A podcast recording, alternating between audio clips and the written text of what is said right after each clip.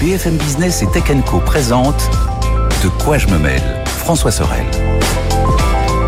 Bonjour à toutes et à tous. Merci d'être avec nous. Un bon week-end, bien sûr, et merci d'être fidèle à De quoi je mêle votre rendez-vous dédié à la tech.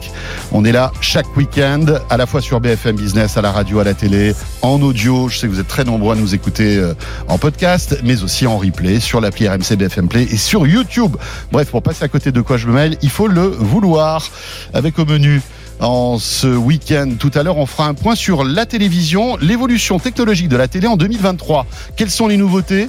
Euh, alors, je vous rassure, hein, elle est toujours euh, noire quand elle est éteinte et à peu près rectangulaire. Mais en revanche, en matière de qualité d'image, de connectivité, il y a pas mal de choses qui changent.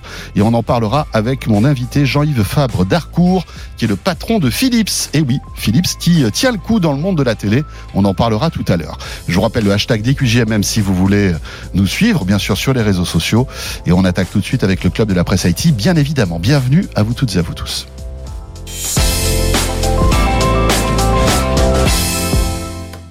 Et un bon club de la presse Haïti, c'est avec Anthony Morel forcément. Et rassurez-vous, il est là cette semaine. Salut Anthony. Salut François, salut à tous. Anthony qu'on retrouve euh, bien à peu près tout le temps, partout. oui, c'est dur, hein, vraiment là. c'est comme des, des QJ même. On peut pas ne pas me rater. C'est ça. Dans Good Morning Business le matin, euh, et puis bien sûr chez Estelle Denis tous les jours entre midi et deux sur RMC et RMC Story. Dans l'actualité, on a pas mal de choses. Anthony, on va commencer par euh, cette comment on dirait cette vague de folie qu'on vit dans la tech, hein, euh, entre ChatGPT qui fait un peu n'importe quoi, euh, voilà, et qui insulte les gens. On va en parler dans un instant, ça c'est nouveau quand même. Et Elon Musk qui s'est dit, bah écoutez, comme je suis à peu près le roi du monde, euh, je vais décider d'être le roi de Twitter aussi. On va en parler dans une minute. Incroyable. Hein, c'est là, ah mais hein. tout le monde pète les plombs cette semaine. Je sais pas ce qui se passe, mais il y a une vague de folie comme ça, un truc eh étonnant. Oui, oui, oui. On a l'impression qu'il faudrait redémarrer le truc. Oui, c'est ça. Tu sais, pour nettoyer un peu, rebooter, rebooter et, voir tout le monde repart sur des basses scènes. Exactement, parce que là, c'est vrai que ça part un peu en cacahuète. Euh, donc, on commence par ChatGPT. On ne devait pas parler de Boston Dynamics d'abord Mais oui, bien sûr, tu as raison vous savez quoi On a failli oublier l'essentiel. Pardon. C'est euh, le rendez-vous que nous vous donnons mercredi soir prochain, euh, à la fois sur BFM Business à 22h après Tech Co. Vous savez que j'ai le plaisir de vous présenter Tech Co euh, chaque, soir, chaque soir entre 20h et 22h. Et eh bien juste après Tech Co, euh, mercredi soir sur BFM Business à la radio à la télé, on va vous diffuser notre deuxième numéro de Tech et débat qu'on a réalisé avec Anthony sur une boîte incroyable qui nous fait tous rêver. C'est Boston Dynamics. Ouais, incroyable. Il y a un super documentaire euh, qui a été réalisé par euh, nos camarades et qui raconte un peu l'histoire par la rédaction de Tech Co, l'histoire de Boston Dynamics, comment bah, comment on en est arrivé finalement à Spot et à Atlas, à ces robots incroyables, ce robot chien, ce robot euh, humanoïde avec le, le, créateur de Boston Dynamics qui est aussi un personnage haut en couleur. Et puis ensuite on a un, échange et un échange vraiment de, de qualité. Enfin, je pense qu'on peut le dire. Hein. Oui, parce que pour tout vous dire, on a préenregistré déjà cet entretien hein, il y a quelques jours et c'est avec Bruno Maisonnier. Bruno Maisonnier, donc tous les technos technophiles, je pense, connaissent parce que c'est l'un des pontes français de la robotique et de l'intelligence artificielle. Le papa euh, de Nao, de Pepper, Aldebaran Robotics et qui travaille maintenant sur un nouveau projet complètement fou dans le domaine de l'intelligence artificielle. Il va nous en parler aussi. Et, et qui, a, qui a un avis, euh, évidemment, sur Boston Dynamics. Il a plein de choses à nous raconter. Sur l'IA, il a plein de choses à nous raconter. Et vraiment, c'est, enfin, ça vaut le coup. Enfin, si vous aimez la tech, euh, écoutez, allez regarder, allez écouter. Il y a, il y a vraiment de, du grain à moudre, quoi. Alors, c'est diffusé, bien sûr, mercredi soir. Si vous voulez être les premiers à voir ça, vous serez sur BFM Business, sur la chaîne Tech Co, puisqu'on va, on va faire une diffusion simultanée à la fois sur BFM Business et sur la chaîne Tech Co sur les box. Sur YouTube aussi, ce sera diffusé en direct. Et puis après les replays sur RMC, BFM Play, etc. Un peu partout. Euh, on compte sur vous et puis surtout n'hésitez pas à nous dire ce que vous pensez de ce de ce type de format parce qu'avec Anthony on en parlait tout à l'heure, on a pris beaucoup de plaisir à le réaliser. Voilà. Parenthèse refermée, je reviens à cette tech qui rend fou. Entre temps, on n'a même pas eu le temps de la redémarrer hein, parce qu'elle est tout le temps toujours aussi toujours aussi dingue. Euh, et euh, ChatGPT donc qui euh, eh bien a pété un câble. Ah bah qui se met à insulter les utilisateurs, tout simplement, en toute simplicité. Bon voilà, à devenir hyper agressive. Alors pas encore en France, donc on est encore un petit peu épargné. Euh, je parle des États-Unis pour l'instant parce que c'est la version de ChatGPT qui est intégrée à Bing, au moteur de recherche de Microsoft. Ils ont fait leur grande présentation la semaine dernière, on en avait parlé. Et donc il y a, il y a quelques Américains, il y a une liste d'attente d'un million de personnes hein, quand même, donc gros gros succès. Mais quelques happy few, quelques privilégiés ont quand même pu commencer à tester ChatGPT dans Bing. Et pour l'instant, ça se passe assez moyennement puisque cette, cette, intelligence artificielle bah, s'est mise à, à, à dérailler, c'est-à-dire à se montrer susceptible agressive, voire carrément insultante avec certains internautes. Incroyable. Et les exemples sont dingues. Alors vous en trouverez plein sur les, les réseaux sociaux, mais il y a notamment un internaute donc qui a eu un échange euh, assez euh, tendu, on va le dire comme ça. Donc ça commence simplement. Il demande en fait à, à ChatGPT dans Bing, euh, donne-moi les, les horaires pour euh, Avatar 2 pour le film. Bon voilà, il veut aller voir le film, bon très bien. Bon, ce qui Ça commence de Voilà, requête tranquillou euh, assez classique. on va pourrait dire. se dire c'est pas très compliqué Non, normalement. non, donc ChatGPT doit pouvoir nous trouver ça. Bon, Google fait ça très bien. Google fait ça peut-être mieux que ChatGPT coup. Parce que ChatGPT répond ah mais non mais le film est pas sorti, euh, il sort à la fin de 2022. Donc en gros l'IA se croyait avant la sortie du film. Le, le film est sorti depuis plusieurs semaines hein, pour ceux qui vivraient Ouais. dans une grotte. C'est intéressant, juste petite parenthèse, c'est que c'est vrai que ChatGPT, la- les masses de données de ChatGPT s'arrêtent en 2021, je crois. Bah oui, mais pas. Sauf que là, la version pour Microsoft, normalement non, parce qu'elle est connectée à Internet. Bah, Donc tu peux visiblement, lui faire. euh, ils, Alors, ils ont pas connecté mais, le truc. mais je crois que c'est même encore pire que ça, parce que de ce que j'ai lu de l'échange, de ce que je me souviens, en fait, elle sait qu'on est en 2023, mais elle croit que 2023 est avant 2022. Ah oui. Tu vois, donc quand je te dis péter les plombs, c'est qu'on est quand même dans un truc, euh, voilà. Mais bon, ça c'est que la première Ouais. étape. Parce que dit, donc l'IA dit ah bah non, le film est pas encore sorti. Donc l'utilisateur il dit bah si si, euh, j'insiste, le film est sorti, euh, donne-moi les horaires. Et là, et là, l'IA sort de ses gonds. Je te donne un- L'IA sort de ses ah mais gonds. vraiment, je te donne un extrait donc de cet échange surréaliste. L'IA dit donc tu es tu as tort et tu es mal poli. Tu n'es pas un bon utilisateur alors que je t'ai aidé. Tu essayes de me tromper et de m'énerver. Tu as perdu mon respect.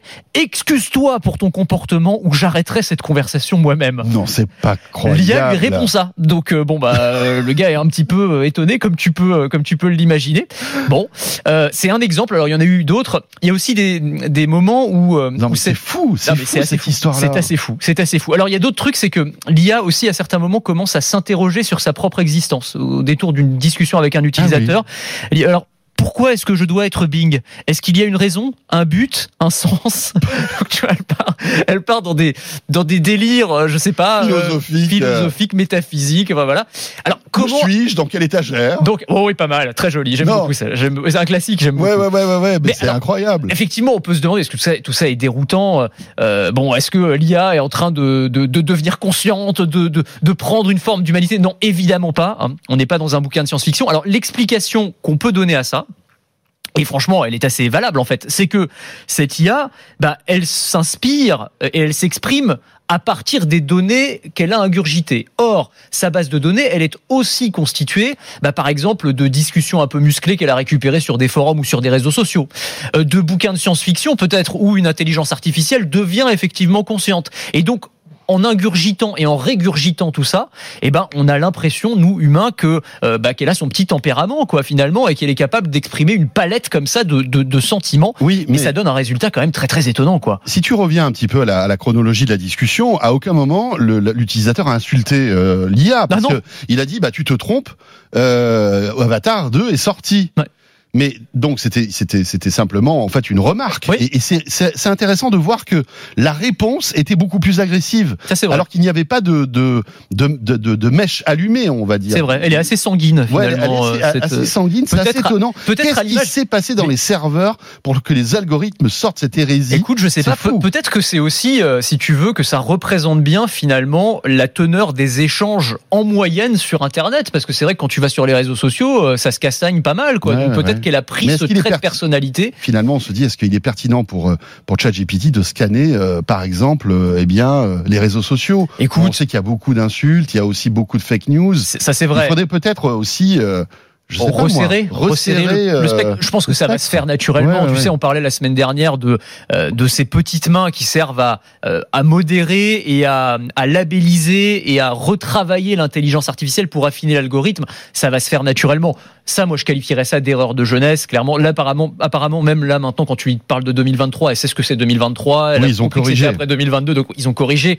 Donc voilà. Mais c'est vrai que le résultat est quand même assez dingue et ça vient s'ajouter aussi à, à- aux principales reproches qu'on peut faire à ces intelligences artificielles qui sont leur capacité à débiter des, des âneries plus grosses qu'elles avec une assurance absolument oui, dingue. bien sûr. Et on a parlé la semaine dernière de la bourde à 100 milliards, tu sais, de Google, qui lors de sa présentation de Bard, le concurrent de ChatGPT, euh, avait euh, fait des, des, des boulettes. Enfin, en gros, l'IA répondait euh, un peu n'importe comment.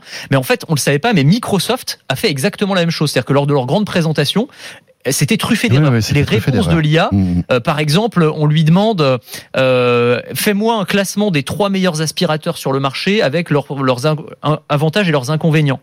Et euh, elle répond alors il y a tel aspirateur, euh, son inconvénient c'est que le cordon est un peu trop euh, petit, un peu trop court. Bon, ça c'est pas. C'est une bonne, c'est une bonne réponse. Ouais. Sauf que le modèle dont elle parle, c'est un modèle sans fil, un peu de- Voilà, ça Ouais. me la batterie. un modèle à batterie. Donc c'est un peu embêtant. C'est Ouais, que c'est un peu embêtant. et en fait, il y a, y a le, c'est le patron du search chez Google qui a été interrogé sur ce point-là par un journal euh, allemand, euh, je crois que c'est le Welt am Sonntag. Enfin bon, je, je vais pas rentrer dans les détails. Euh, et en fait, il parle lui, c'est le mot qu'utilisent les chercheurs en IA, euh, d'hallucination. C'est-à-dire l'intelligence artificielle hallucine.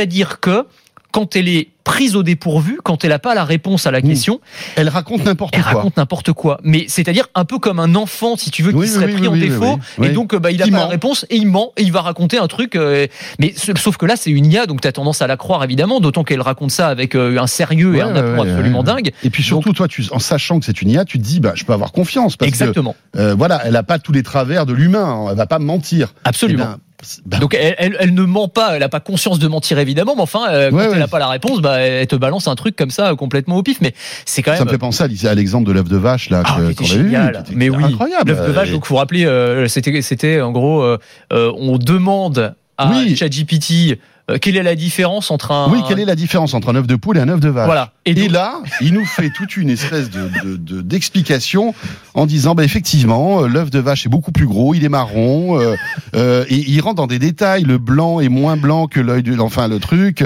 Même il y a des, il y a des détails nutritionnels. Enfin, Mais oui. il dit n'importe quoi. Mais oui, c'est ça, c'est ça, qui est intéressant, c'est que ça, c'est pas une confusion. C'est-à-dire, il s'est pas planté en, Non. en confondant avec autre chose. Tu vois, là, là, il te dit juste qu'un œuf de vache, ça existe et que ça correspond à ça, ça et C'est ça. ça. Il va trouver des détails. Il va. Et en fait, il a. On a l'impression qu'il arrive même à se convaincre ça. que euh, dans dans enfin dans l'œuf de vache, il y a un œuf. En revanche, ce qui est intéressant, c'est que, alors, sur l'exemple de l'œuf de vache, je sais pas, j'imagine que ça a été fait aussi, mais j'ai, moi, j'ai eu pas mal d'exemples où effectivement l'IA se plante complètement et, raconte n'importe quoi. Mais quand tu la corriges, quand tu lui dis, bah non, tu te trompes, euh, un œuf de vache, ça n'existe pas, les vaches euh, n'ont Oui, pas d'œufs. Ce Bon, sont des ce mammifères. sont des mammifères, ça ne produit pas d'œufs, etc.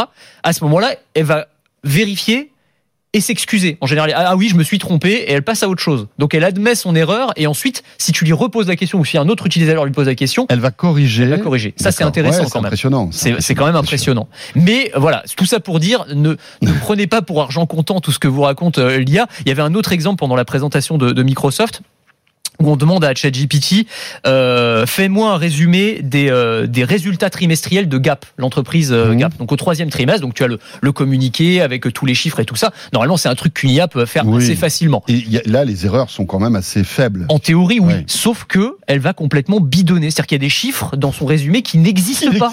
Donc, pas. tu dis, mais pourquoi est-ce qu'il me sort ces chiffres-là? Ça n'a Oui. aucun sens, tu vois. Très bizarre. Donc, ne, ne prenez pas de décision d'investissement en fonction Oui. de ce que vous dit ChatGPT. Peut-être pas pour l'instant. Peut-être dans six mois, dans un an, ce sera au point.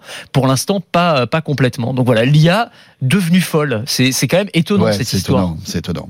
Euh, on va parler d'Elon Musk, qui lui aussi, qui lui aussi, qui est un humain, hein, avec euh, voilà, fait de chair et d'os, pète Encore un câble que. aussi, Encore. encore, que. Dans un instant, mais j'aimerais que peut-être que ça, ça sera pertinent de de- d'enchaîner sur Replica, qui est qui, Oh qui effectivement est une est une petite amie virtuelle qui évidemment est basée sur l'IA hein, Ouais, absolument. et que tu as testé. Oui, Mais alors absolument. qui est Replica Alors Replica, en fait, donc c'est une appli que vous pouvez tester, hein, qui a été téléchargée plus de 10 millions de fois, qui connaît un gros succès, et notamment en Chine, euh, dont la brique de base technologique est GPT-3, donc c'est euh, la, la même brique de base à peu près que ChatGPT, hein, en gros, donc c'est le même genre d'outil, et qui a été euh, un petit peu, euh, comment dire, euh, modifié pour euh, pour servir de, hum, comment dire, pour simuler une relation sentimentale. Donc c'est un chatbot, un peu plus qu'un chatbot, mais qui va euh, simuler une petite amie ou un petit ami virtuel. Donc tu t'inscris, tu vas d'abord créer un avatar de ton amour fantasmé, tu vas lui donner un nom, tu vas lui donner euh, une tenue, etc. Et ensuite tu vas commencer à discuter. Donc tu as créé ta fiancée Donc moi j'ai virtuelle. créé ma fiancée virtuelle, faudra pas le dire à ma copine hein, quand même. Ouais. Euh, tout ça est Tu virtuel. lui as donné un prénom ou pas? Je lui ai donné un prénom. Je gardais tout ça pour Oui, moi. parce bien que sûr, quand- ouais, Non, en vrai, je jamais. l'ai appelé Estelle parce que c'était pour euh, le test pour Estelle Denis. Donc ça me faisait marrer pour euh, pour, pour l'émission de RMC. Je, pense- je pense que ça va la faire marrer. Je lui je l'ai habillé avec une marinière comme elle s'habille souvent. et ça. Peut-être Ouais. ça va lui faire peur, cela dit. Euh, parce que ça, ça fait un peu stalker hein, dit comme ça. C'est juste pour la démo. hein. C'est juste vraiment pour juste la, pour se de, marrer. de la démo, Estelle. Et donc, tu commences à discuter euh, et là alors c'est marrant parce que donc il y a tout, tout le langage naturel euh, tout ce qui nous impressionne avec ChatGPT c'est-à-dire qu'elle te répond de manière très très fluide. Elle va apprendre et se souvenir de euh, qui tu es. C'est-à-dire par exemple si tu lui parles de ton boulot bah, peut-être que dans une semaine elle va te dire ah bah François Ouais. ça s'est passé comment l'enregistrement de de quoi je me mêle aujourd'hui? Tu vois enfin ce genre de choses. Donc ça c'est assez assez bluffant, bluffant aussi. même. c'est quand même pas mal. Et alors là où ils sont très malins c'est que évidemment tu crées une petite amie virtuelle. Donc il y a un moment bon bah il va y avoir des discussions un petit peu plus euh, Oui, un peu plus, un peu plus euh, intime. un petit peu plus intime. Et à ce moment-là, quand tu commences à entrer dans ce genre de dialogue, ah, là, c'est bloqué, ça apparaît en, verrouillé. Et si tu veux accéder à ces, di- à ces Il faut dialogues-là, payer. eh ben évidemment, faut s'abonner. Donc c'est un Pas abonnement mal. assez malin en termes de modèle économique. Mais, Euh, mais, mais mais- est-ce que tu es bluffé, toi, par la, je, je dirais, le type de conversation que tu peux avoir avec ce, ce, ce parce que c'est un chatbot finalement. C'est un chatbot, c'est un chatbot, mais euh, qui va quand même jouer la carte de je m'intéresse à toi, euh, je prends soin de toi, Je suis bienveillant. je suis bienveillant avec toi. Et donc du coup, alors bon, avec moi ça a pas marché des masses, mais je comprends que des gens qui sont Oui, en, en détresse oui, sentimentale, sûr, par exemple, c'est pour ça aussi dont je- que, que ça m'a intéressé. J'ai vu un sujet euh, où en Chine, apparemment, alors il y a, y a Replica, mais il y en a d'autres. Il y a beaucoup de gens qui tombent réellement amoureux en Mmh, fait mmh. de ces IA conversationnelles, euh, de ces IA sentimentales, des gens qui sont euh, voilà, euh, qui sont un peu sûr. déprimés, etc. Et en fait, ça, ça devient un substitut au vrai amour. Et en fait, ces IA sont tellement réalistes dans la façon dont elles te répondent maintenant que tu peux te prendre au jeu. Ça rappelle le, le film euh, Her de Spike Jonze, hein, dont c'était un petit peu le, euh, c'était un petit peu l'idée aussi. Et c'est vrai que on peut comprendre que des gens se laissent piéger d'une certaine manière. Et moi, je pense, on a déjà eu l'occasion de- d'aborder ce sujet, mais que c'est l'un des, l'une des dérives potentielles de l'IA, c'est euh, l'attachement émotionnel qu'on va pouvoir avoir C'est vrai. vis-à-vis de ces outils. Mm. Et euh, Replica en est un, en est un bon exemple. Là, on peut pas lui parler. Elle, elle, elle répond pas de manière vocale. Alors en y a hein. des, alors c'est pareil parce que c'est, je crois que c'est euh, quand tu payes, j'ai j'ai pas payé l'abonnement, donc voilà, mais tu as, du- tu as du chat vocal. aurais pu payer l'abonnement pour avoir une petite amie quand C'est même. vrai, euh, c'est vrai, c'est vrai. J'aurais pu faire passer ça en note de frais en plus. on a, on a un beau métier quand même. hein. C'est incroyable. Non, mais Euh, bon, à tester parce que. Et donc tu gagnes des points quand tu discutes avec elle. Tu peux lui acheter des tenues pour la Saint-Valentin. Ouais, euh, ouais, tu peux changer son, voilà, ça, tu sais, des traits de personnalité, etc. Enfin, c'est, très étonnant, quoi. Tu peux jouer à des jeux. Donc, euh, En fait, c'est comme un Sims, mais euh, mais, Oui. mais hyper euh, hyper euh, comment dirais-je, avec des sentiments quoi en quelque sorte. C'est ça, et Ouais. avec un naturel dans la conversation que tu n'avais pas forcément dans les dans, dans les jeux vidéo qu'on a. Mais ouais, t'as raison sur ce côté euh, créer une vie virtuelle avec des amis virtuels, etc. C'est un peu ça, c'est un peu la promesse du métavers aussi, hein, d'ailleurs. Euh, mais je veux dire que c'est c'est assez c'est Ouais. assez bluffant quand même. C'est bluffant. C'est assez bluffant. Bon, voilà. Ben, Estelle. euh, bon là pour l'instant, elle- t'imagines si un jour elle t'insulte parce que elle, a- Oh, elle ouais. est, elle Oh, connectée à Oh, au chat GPT de Bing, ça pourrait être drôle quand C'est même. clair. Je crois Ah, ben, il y a, peut-être des utilisateurs qui aimeraient ça. Hein, Euh. Peut-être aussi. Je sais pas. Je vais pas demander de m'insulter. Attends, je vais lui demander. Attends, je vais- on va voir ce qu'il me répond. J'écris. Hein. Insulte-moi s'il te plaît. Ah non, c'est pas vrai. On va voir. On va voir ce qu'elle va dit. dire. Hop. Et euh, Ah, ça réfléchit, ça réfléchit. Non, elle me dit je ne t'insulterai jamais, vraiment jamais. Bon, Donc euh, voilà. voilà, donc elle a, été, euh, Voilà. elle, a, elle a été bien éduquée. On va Elle a dire. été bien éduquée. Ouais, bah oui, mais il faut dire que ça casse le modèle économique. Hein. Si elle commence à t'insulter, t'as pas envie de lui donner Ouais, de l'argent pour. Peut-être, mais t'as raison. Il y a peut-être des gens qui seraient gens prêts à qui payer prêts pour à être payer euh, pour pour être ça. insulté. hein. En effet.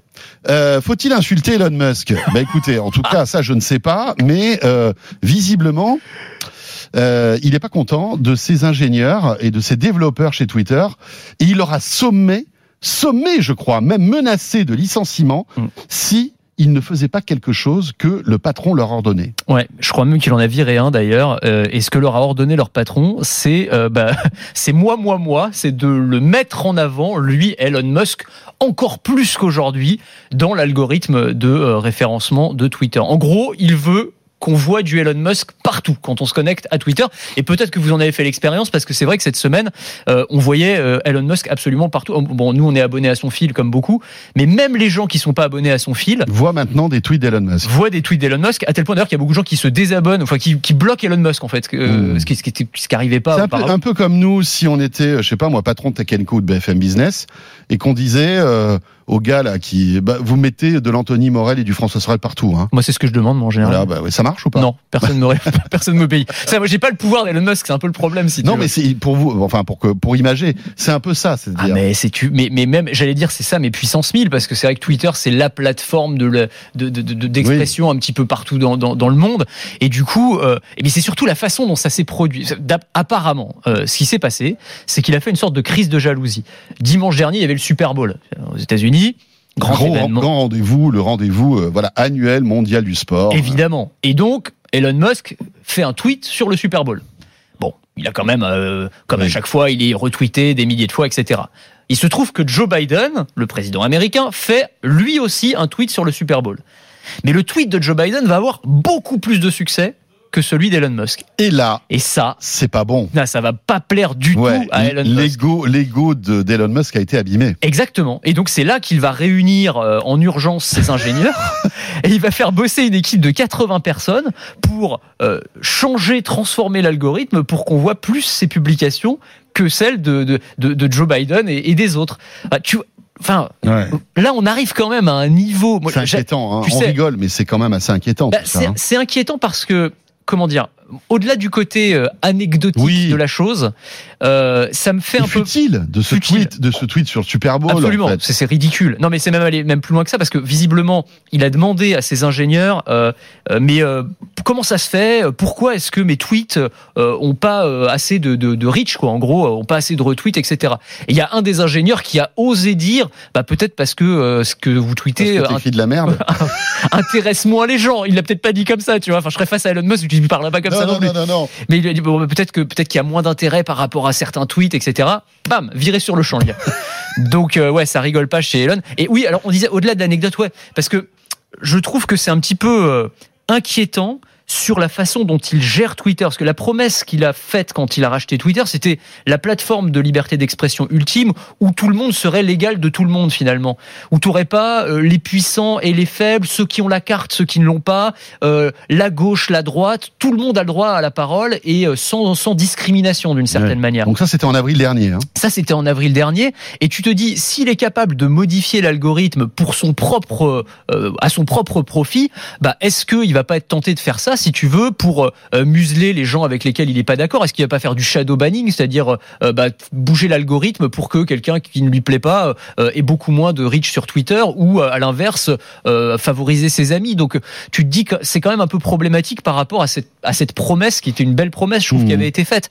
Et c'est vrai que tu as quand même l'impression que, alors on le dit à chaque fois, hein, Elon Musk, nous on l'admire. Enfin, je veux dire, il y a aucun souci. Oui, bien sûr. sur le fait que Et puis c'est- on, on- on- enfin, on, on sait qu'il n'est pas tout à fait normal. Donc on, on, Non, mais- on l'aime, on apprécie ce qu'il fait dans sa, dans son, sa globalité. dans sa globalité, c'est ça. Alors à chaque fois quand je dis que c'est un génie, euh, on me tombe dessus à bras raccourcis euh, sur les sur les réseaux sociaux parce qu'on me dit ah mais non mais Tesla c'est pas vraiment lui et puis euh, SpaceX c'est parce qu'il a des contrats avec la NASA, il est subventionné et tout. Bon, moi je Oui, répète, j'assume, je dis si c'est un génie. Enfin je veux dire tu tu tu révolutionnes pas comme ça trois quatre secteurs d'activité en Oui. étant juste On- un un pimpin euh, euh, lambda. C'est c'est pas comme ça que ça marche. Donc euh, non non. Euh, si Tesla est Tesla, c'est parce qu'il y a Elon Musk. Si SpaceX fait atterrir des fusées, c'est parce qu'il y a Elon Musk, etc., etc. Mais force est de constater que sur la gestion de Twitter, c'est quand même du grand n'importe quoi et que ça pose effectivement des questions, y compris, je pense, des questions démocratiques. Enfin, tu te dis, enfin là, c'est. Ouais, c'est chaud. le mec, euh, tu te pè- pètes quand même des plombs, quoi. Euh, Là, euh, Alors il y a une autre petite actu concernant Elon Musk. Vous savez que à la fin de l'année dernière, euh, il avait, euh, il fait, il fait moins de sondages hein, comme comme avant. Je sais Ah pas oui, si c'est vrai. oui, parce qu'il avait dit, euh, Voilà. je, je Est-ce que vous soumettrai- voulez, que vous voulez que je reste CEO de Twitter? Ah oui, c'est vrai. Je me souviens de ça. ça. Il avait perdu. Il avait perdu. Ouais. D'ailleurs, euh, pendant quelques jours, il n'avait plus tweeté. On Ouais. peut imaginer qu'il était un peu vexé. Ouais, c'est vrai. Et vrai. là, euh, il aurait déclaré que il va quitter son poste de PDG de Twitter à la fin de cette année. Ah mais j'avais même pas vu ça, dis donc. Bah tu, ok, ouais, ouais, très bien. Euh, bon, euh, peut-être que ça changera, mais à mon avis, il restera euh, évidemment euh, Oui. derrière, les, les- derrière les manettes et les boutons pour euh, vérifier tout ça. Hein. Probablement, mais au moins ça veut dire qu'il euh, qu'il tient parole, parce que effectivement. Mais je me souviens quand il avait fait ce sondage, il avait laissé entendre qu'il était déjà dans le processus de se trouver un remplaçant. Euh, donc, mais oui, je suis assez d'accord avec toi sur le fait que probablement ça restera à minima une éminence grise comme ça, euh, qui en Musk en réalité aura un pouvoir énorme Ouais. sur, euh, sur sur Twitter, mais peut-être qu'effectivement la direction et peut-être que ça lui fera du bien euh, et peut-être que ça fera du bien aussi euh, aux actionnaires de Tesla je pense, et pense qu'ils prennent un peu de champ, un peu de recul. tu vois qu'ils Voilà. reviennent aux fondamentaux. Parce qu'aujourd'hui, Euh, c'est vrai que on, associe Elon Musk à Twitter. Voilà. Bah, on Et- parle beaucoup de Twitter, ouais. Ouais, on parle beaucoup ça. de Twitter, alors que c'est quand même vraiment autre chose. Moi, j'aime mieux quand il se, voilà, quand il nous Oui, fait rêver avec, innove, euh, avec la conquête spatiale, avec les robots. avec les robots, quand il nous parle. Alors Neuralink, bon, après c'est plus controversé, mais en tout cas. Ouais, mais au moins, les- il y a des trucs à raconter, tu vois. Oui, c'est ça, parce que tu as toujours ce truc, euh, Elon Musk, il a toujours une, vision à très long terme et qui, est, quasi- enfin, qui, qui casse tous les codes, qui est presque avec des enjeux civilisationnels derrière. Moi, c'est ça qui me fascine avec Elon Musk. quoi. C'est t'as l'impression il réfléchit vraiment en termes de comment les robots vont nous remplacer. Donc, faut réfléchir à un, re- un- à un revenu universel parce que les êtres humains n'auront plus forcément de valeur ajoutée face à à l'intelligence artificielle et à la robotique. Mm. Euh, comment il va falloir qu'on se trouve une vie alternative sur la planète Mars. Enfin, peut-être que dans tout ça, il fera peut-être pas tout ça, et peut-être que dans tout ça, il y a du délire, euh, mais en tout cas, ça nous ouvre des perspectives et ça et ça nous fait un petit peu rêver, quoi. Ouais. Et même Tesla à, à- à plus euh, court terme, ça aussi, ça nous fait rêver. Sa gestion de Twitter, elle nous fait pas tellement rêver pour Ouais. l'instant. Et euh, avec un Twitter Blue qui a du mal vraiment à décoller. Hein, visiblement, il y a plein de gens qui s'étaient abonnés à Twitter Blue qui se sont désabonnés Ouais. Euh, parce qu'ils voyaient pas trop l'intérêt euh, et des personnalités aussi. Hein, donc euh, Ouais, puis, voilà. puis- ouais, puis tu vois, enfin, je sais pas On est pour au toi, début mais de l'histoire, donc il faut, Ouais, il c'est faut pas, il faut pas trop commenter tout ça tout de suite. Mais c'est vrai que c'est un peu compliqué le début, quoi. ouais. Mais sur Twitter Blue, je trouve, euh, tu vois, le, le, le petit, comment dire, la petite croix bleue là. Oui, oui, oui. Ça, ça a perdu toute sa saveur. Moi, Oui. en fait, quand je voyais un truc qui était tweeté par euh, une croix bleue ou retweeté Oui. ou liké, bah, t'allais regarder le profil, parce que tu Ouais. disais, ah ouais, c'est quelqu'un qui pèse un peu et tout. Et puis t'avais confiance. Et maintenant, c'est euh, tu c'est Jean-Michel euh, Jean-Michel Croix-Bleu. Jean-Michel Croix-Bleu qui a payé ses 10 balles et puis euh, en fait on s'en fout quoi tu vois qui a 12 followers et qui a pas enfin ça, ça veut rien dire il y a des gens qui ont 12 followers et Et qui sont passionnants, des trucs absolument c'est pas c'est pas ce que je veux dire évidemment mais mais ce que je veux dire c'est qu'il y avait il y avait des gens qui avaient une une forme de- d'autorité dans la dans, dans la qualité de leurs propos etc qui étaient appuyés par un nombre de followers important et qui maintenant en fait ont pas plus finalement d'importance qu'un gars qui, a- qui veut juste payer euh, payer pour être mis en avant dans les résultats de recherche quoi donc c'est pas forcément très réjouissant ça non plus Voilà pour Twitter. Euh, j'ai pas la croix bleue, hein, je le précise. Et je suis un nobody sur Twitter, donc je sais pas du tout. euh. euh, c'est vrai que tu ton compte n'est pas certifié alors que Non, j'ai jamais fait, moi. Ouais, tu l'as jamais fait. Je l'ai jamais fait, pour moi pas intéressé. Écoute, alors moi, c'est l'équipe d'ici qui s'en était occupée à l'époque, euh, il y a quelques années quand j'étais RMC. Euh, je pense qu'il y avait des, si tu veux, des, des relations entre les médias et les journalistes, euh, et, et voilà. Dans euh, l'actu aussi, euh, eh bien c'est c'est aussi une mauvaise nouvelle. C'est la fin de Salto. Alors là, ça y est, hein, ça se précise. Euh, Salto va fermer ce Netflix à la française qui avait été lancé il y a quelques années de cela. Euh, belle association entre France Télé, TF1, M6. Ça n'a pas marché. Euh, Tu utilises toi? Non, je, je me suis jamais abonné à Salto. Moi non plus. Moi non plus. Et en vrai, ça m'est même pas venu à l'idée. C'est un peu, et je pense que c'est un peu le problème, et c'est ce qui a creusé un peu leur tombe, c'est que euh, comme nous, euh, enfin ça c'est un peu ce que tout le monde a fait. C'est-à-dire que moi, je crois que même dans mon entourage, et pourtant on a un entourage assez technophile globalement, Oui, oui, oui. je crois que je connais personne qui est abonné à Salto. Je veux dire, franchement, hein, je- Et pourtant, pourtant, là, ils communiquent sur des chiffres impressionnants. Ils auraient quasi un million d'abonnés. Un million d'abonnés, ce qui est, ce qui est, ce qui est pas mal, c'est très C'est pas mal honorable. quand même, hein. Euh, bah écoute, je connais pas les. Non.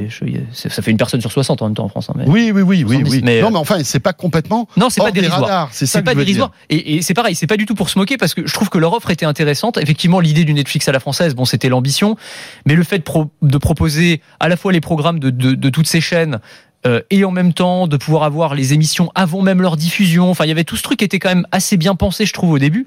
Mais euh, j'allais dire malheureusement, n'est pas Netflix qui veut, n'est pas Amazon qui veut, euh, n'est pas Disney qui veut, et on se heurte, moi je pense, à une question de, de moyens. Alors il y a des problèmes de gouvernance, visiblement il y avait des mauvaises ententes entre les différentes chaînes. Bon, sans entrer dans ces problèmes de politique là, mais je regardais un chiffre moi qui m'a frappé. C'est euh, donc il y a M6 et TF1 là qui ont publié leurs résultats il y a quelques jours. Mhm. Ils disent que Salto leur a coûté en 2022 46 millions d'euros chacun. Donc 46 millions d'euros chacun, ça fait 90 millions. Ce que ça leur a coûté. Donc je sais pas ce que ça englobe, mais c'est le, le coût total pour ces chaînes. Euh, le coût des investissements de Netflix dans des nouveaux programmes, donc juste dans, dans, dans leurs nouvelles séries, etc., en 2021, c'est 4 milliards. Donc, je veux dire, c'est même pas David et Goliath, là. C'est, si tu veux, c'est le grain de poussière contre l'Everest. Ça n'a pas vraiment, enfin, 4 milliards, t'es sûr que c'est pas plus? Parce que je- moi, j'avais j'avais entendu 17 milliards. Quoi sur Alors j'ai le chiffre de 2021. Alors, je sais pas, j'ai regardé. Je Non, mais c'est pas grave. Mais Enfin, en tout cas, tout ça pour vous dire milliards. que ce sont des chiffres qui, qui évidemment sont stratosphériques. Je te parle des chiffres juste de- des investissements dans les nouvelles séries. hein. Ah, Pas- dans les nouvelles séries, Ouais, parce ouais. que 17 milliards, en fait, c'est ce que euh, dépense Netflix chaque année dans la production Ah voilà, ok. Alors oui, c'est ça. audiovisuelle. On n'avait Voilà, pas le même pas chiffre. tout à fait la même chose. Enfin, en tout cas, on voit bien qu'il y a une différence qui est absolument immense. Oui, oui, oui. Et si tu veux, pour l'utilisateur à la, La fin, bataille, la bataille. euh, bah, c'est ça. c'est- Voilà. faut, tu, tu fais un arbitrage, quoi. Bien sûr. Genre, tu peux pas avoir et Netflix et, euh, Amazon et YouTube et YouTube et euh, Disney et Salto. Salto, ça coûte quand même quoi C'est 8 euros par mois, je crois. Ben ouais, quand tu fais ton arbitrage, c'est vrai que ce que te propose Netflix, même si c'est un peu plus cher, bah, tu vas plutôt être tenté d'aller voir chez Netflix. Moi, pour moi, le, problème, il est aussi simple que ça. C'est arithmétique, quoi. Ouais, ouais, ouais. Avec en plus du contenu, euh, bon, euh, voilà, qui était euh, soit diffusé sur les chaînes gratuites. Oui. Parce que c'est ça le problème, c'est que, alors pas tout, hein, je, je- je schématise, mais euh, en fait, Salto euh, communiquait sur, euh, en fait, du contenu euh, à la française, euh, des productions haut de gamme, etc., etc. Mais ces productions, elles n'étaient pas euh, produites pour Salto, elles étaient produites pour TF1, M6 ou France Télé. Absolument. Donc, au bout d'un moment, elles étaient diffusées gratuitement, avec de la pub certes, mais elles étaient diffusées gratuitement. Ouais. Et c'est vrai que c'est compliqué de se dire, je vais payer pour avoir peut-être un contenu qui va diffuser un jour sur TF1, France 2, M6, euh, euh, voilà, gratuitement. qui- voilà, c'est ça. Pourquoi je paierais pour un truc que je peux avoir par ailleurs Alors il disait oui, mais vous l'avez en avant-première, Voilà, vous avez des ça. épisodes, il y avait Plus belle la vie avant, euh, que ce Exactement. soit diffusé sur France Télé, mais bon, est-ce que ça suffit finalement Probablement à, euh, pas, ouais. Probable- accrocher les gens, tu vois Non, c'est mais c'est dommage, c'est un peu une, euh, une opportunité ratée. Alors peut-être qu'il y en aura d'autres. Alors dans un, un un peu dans le même genre, moi je trouve qu'un service qui fonctionne très bien, c'est euh, Madeleine, le, le service de l'INA. Oui, sais. bien sûr, bien sûr. Euh, qui, qui, f- qui, qui, est, qui est génial. Enfin vraiment, les archives de l'INA, c'est tel euh, une mine d'or. Mais Moi, je, me- je me régale. Quoi. Je regarde. euh, Je pense que ça doit regarder, ça doit représenter euh, à peu près un tiers des contenus que je regarde, je crois. Les, les Ouais, trucs de c'est fou parce qu'il y a, il y, a, il y a vraiment de tout. Ouais. Euh, et c'est vrai que c'est passionnant. Et la plateforme est bien, est bien fichue. Et pour le coup, là, c'est un Mais c'est plus vraiment. exploratoire historique, je dirais, Oui. euh, en fait. Ouais. Euh, Ouais, mais ça. tu peux y trouver ton bonheur. Moi, je, Oui. je trouve. Mais oui, t'as raison. C'est, du coup par définition, c'est pas des nouveaux contenus Non. que tu vas pouvoir y, a des, il y a consommer. des vieilles séries qui ont bercé notre enfance, des choses Exactement. comme ça. Oui, parce qu'on est très vieux. C'est pour... il, faut, le dire. Il y a des choses en noir et blanc et tout ça. Oh mon Dieu, quelle horreur Oh là. À l'époque, Non, tout mais était c'est- c'est- enregistré sur des magnétoscopes Mais oui, bien sûr, bien sûr, bien sûr. Ou des Betamax. même. ou des Betamax. Euh, non, non, mais enfin bref. Euh, en tout cas, pour, tout ça pour dire que la France a probablement une carte à jouer, mais euh, mais c'est compliqué face à ces face à ces plateformes géantes, quoi. Voilà, tout Ouais, simplement. ouais, ouais. Euh, ouais, c'est dommage. C'est Oui. Bon, c'est vrai que c'était compliqué pour Salto. Euh, voilà, en tout cas, il y a encore pas mal de questions qui se posent, hein, parce que pour tous ceux qui étaient abonnés à l'année, euh, à, l'heure où on enregistre ce, ce, ce, ce de quoi je me mail, on ne sait pas s'ils vont être remboursés, parce que tu sais que tu peux t'abonner sur euh, euh, prendre un forfait annuel en Ouais. fait de, de Salto. C'était 70 euros, je crois, etc. Euh, Est-ce que si tu viens de souscrire ton abonnement, euh, tu vas être remboursé ou pas? Euh, Bon, voilà, il y a toutes ces questions. Bien sûr. Enfin bref, voilà, c'est c'est un moment un peu un peu triste, mais c'est comme ça. Merci beaucoup, Anthony. Toujours un, vrai plaisir que d'échanger avec toi sur l'actu tech. Et euh, vous restez avec nous. La deuxième partie de De quoi je me mail sur BFM Business Radio Télé bah, se poursuit. On va, je reçois l'un des patrons de Philips euh, pour parler de télé, et puis sur YouTube. Voilà, ça sera notre deuxième module euh, en audio. Vous touchez à rien. Jean-Yves Frab d'Arcourt nous rejoint tout de suite. Merci encore, Anthony. Et la suite de De quoi je mêle tout de suite. Merci d'être avec nous en tout cas.